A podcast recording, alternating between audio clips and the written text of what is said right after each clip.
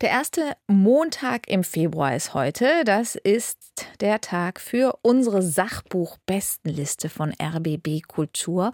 Und unter den ersten fünf auf dieser Liste befindet sich ein Titel, der beim ersten Hören so klingt wie ein Roman von Juli C. Über Reichweiten. Würde sich ja ganz gut einreihen in Unterleuten über Menschen zwischen Welten. Aber schon mal erster wichtiger Unterschied.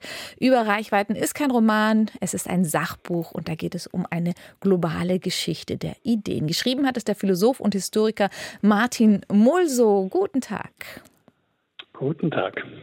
Bevor wir etwas tiefer eintauchen in die Zeit und die Beispiele, auf die Sie sich im Buch konzentrieren, auf den 700 Seiten, könnten Sie uns bitte noch einmal erklären, was globale Ideengeschichte meint?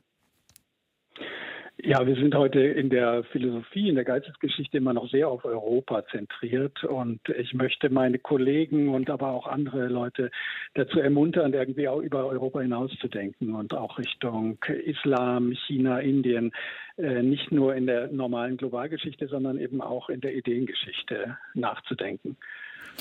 Und Sie nehmen im Buch die frühe Neuzeit in den Blick und Sie deuten sie als Zeit der, ja, wie der Titel da schon ankündigt, Überreichweiten. Also das heißt, wenn ich das richtig verstanden habe, dass Quellen und Nachrichten aus nah und fern sich überlagert haben. Was zeichnet denn die Zeit zwischen 1600 und 1730 aus? Das war eine Zeit, in der sich vieles im europäischen Denken verändert hat in Richtung auf die Moderne. Paul Lazar hat das die Krise des europäischen Geistes genannt.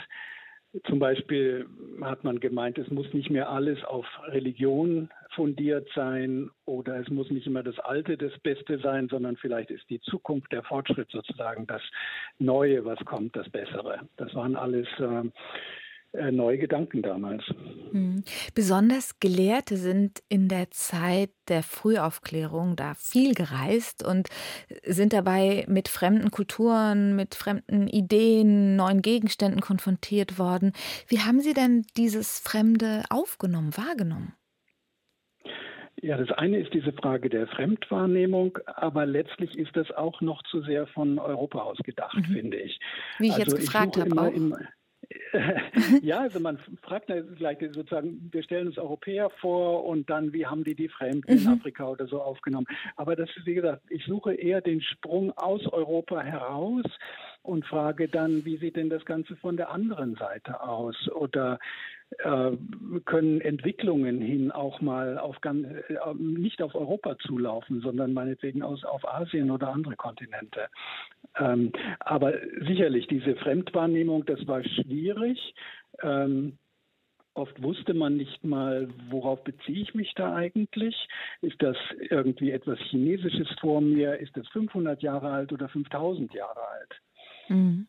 Schauen wir uns jetzt mal die Beispiele an, die Sie, die Sie in Ihrem Buch haben. Sie haben acht Fallstudien gemacht, erkunden also, wie acht verschiedene Ideen in den globalen Umlauf gekommen sind. Ich pick mir jetzt ein Beispiel heraus. Das klingt ja besonders interessant. Es geht da um die türkische Kampfdroge. Was hat es denn damit auf sich? Ja, es war die Zeit der Türkenkriege im 17. Jahrhundert. Die osmanischen äh, Armeen standen vor Wien und man munkelte in Europa, den Soldaten wird irgendwie eine Droge verabreicht, die sie kampfestauglicher, sozusagen unverwundbar macht und, und berserkerhaft. Und die europäischen Wissenschaftler haben sich gefragt, was ist das denn eigentlich? Das sollte Maslach heißen, aber ist das Opium oder Haschisch oder eine Mischung davon oder sonst irgendwas? Also völlig unklar in Europa. Und wie sind die Forscher damals vorgegangen? Was haben die für Methoden gehabt? Äh, das Interessante ist, dass die sozusagen auf der, auf der Sachebene medizinisch-pharmakologisch versucht haben, das rauszukriegen, aber gleichzeitig auch sprachlich. Also was ist das für ein Wort, dieses Maslach? Ist das arabisch oder türkisch oder indisch? Und der Witz meines Kapitels besteht darin, die Abhandlung, die damals geschrieben worden ist, ist verloren gegangen. Nur die Notizzettel sind noch übrig geblieben und ich versuche zu rekonstruieren, was die These war.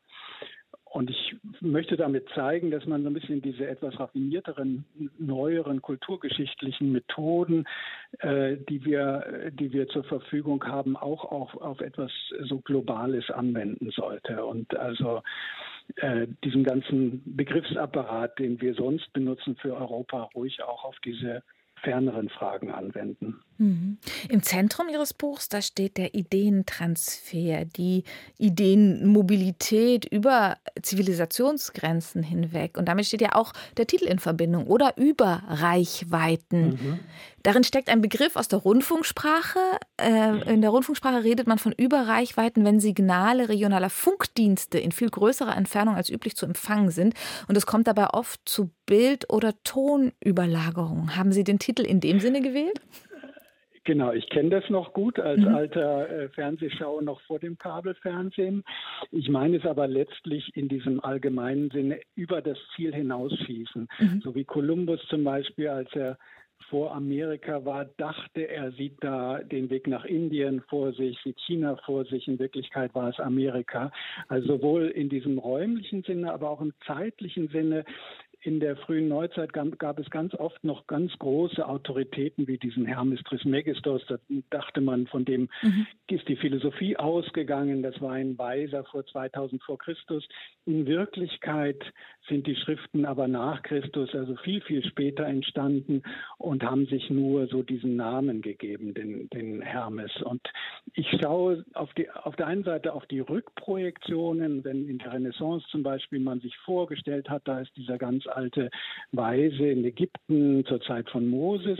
Und auf der anderen Seite schaue ich mir die realen Transmissionswege an, die dann von dem wirklichen Schriftsteller, diesem Betrüger sozusagen, dann über komplizierte Wege, Persien, Byzanz, bis zu uns gekommen sind oder bis, bis in, die, in das frühneuzeitliche Europa. Und diese Doppelung nenne ich Doppelhelix, weil ich glaube, man muss immer beide Stränge anschauen, sowohl die Rückprojektionen als auch die realen Transmissionsketten. War man sich denn damals auch von so, ja, über, über diese, die, dieser Fehlwahrnehmungen bewusst? Nee, man war sich eben meistens nicht bewusst, sonst hätte man diese Fehler nicht begangen. Ähm, das war erst die langsame kritische Arbeit der, der Philologen, die im Laufe des 16., 17., 18. Jahrhunderts ein, eine nach, Illusion nach der anderen eigentlich enttarnt haben. Mhm. Was waren denn die Gründe dafür, dass es zu solchen Fehlinterpretationen, Fehlwahrnehmungen, Fehlwahrnehmungen gekommen ist?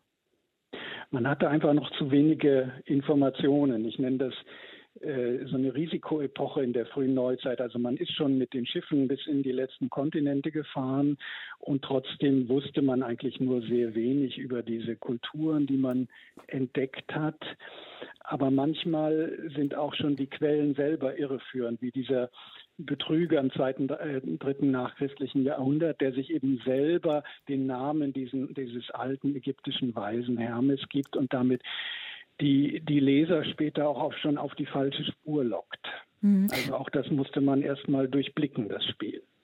Nun haben Sie ja gesagt, dass, äh, dass diese Ideen über Zivilis Zivilisationsgrenzen hinweg sich verbreitet haben, über, über den ganzen Globus. Wie war denn dieser Wissenstransfer möglich, ganz ohne Funk und Fernsehen? Und wie lange hat er gedauert?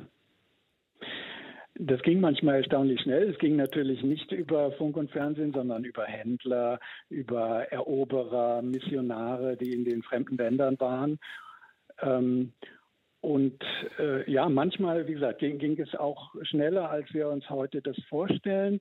Aber nochmals diese kleine Korrektur. Es geht immer nicht darum, nur wie kamen diese Informationen zu uns, sondern wie zum Andersrum, Beispiel auch ja. von mhm. Persien nach China oder umgekehrt. Auch das sollte uns eigentlich heute genauso interessieren. Mhm. Haben Sie denn, wenn Sie jetzt dieses, äh, diesen Wissenstransfer um die Welt ähm, beobachten, eben vor Hunderten von Jahren, können Sie trotzdem Parallelen zu unserer Zeit festmachen oder etwas, was wir aus der Zeit für uns lernen können? Ja, ist natürlich schwierig zu sagen, weil wir über unsere eigenen blinden Flecken äh, wenig Bescheid ja. wissen. Das werden vielleicht erst unsere Nachkommen. Aber wenn wir nur an unsere Unkenntnis äh, bis vor kurzem der Klimaerwärmung denken, ja, da haben wir auch noch äh, äh immer lange Zeit gedacht, man könnte bis ins Unendliche weiter Wachstum haben und so weiter. Und erst seit relativ kurzer Zeit 30 sind uns Jahren. diese Grenzen klar geworden. Ja. ja. 30 Jahren ungefähr und akuter vielleicht in den letzten 20 Jahren. Mhm. Das wäre so eine Blindheit von uns, die wir gewisserweise eine Überreichweite auf die Zukunft begangen haben, dachten, ja, Zukunft völlig alles wunderbar offen. und jetzt schrumpft der Horizont auf einmal zusammen. Hm.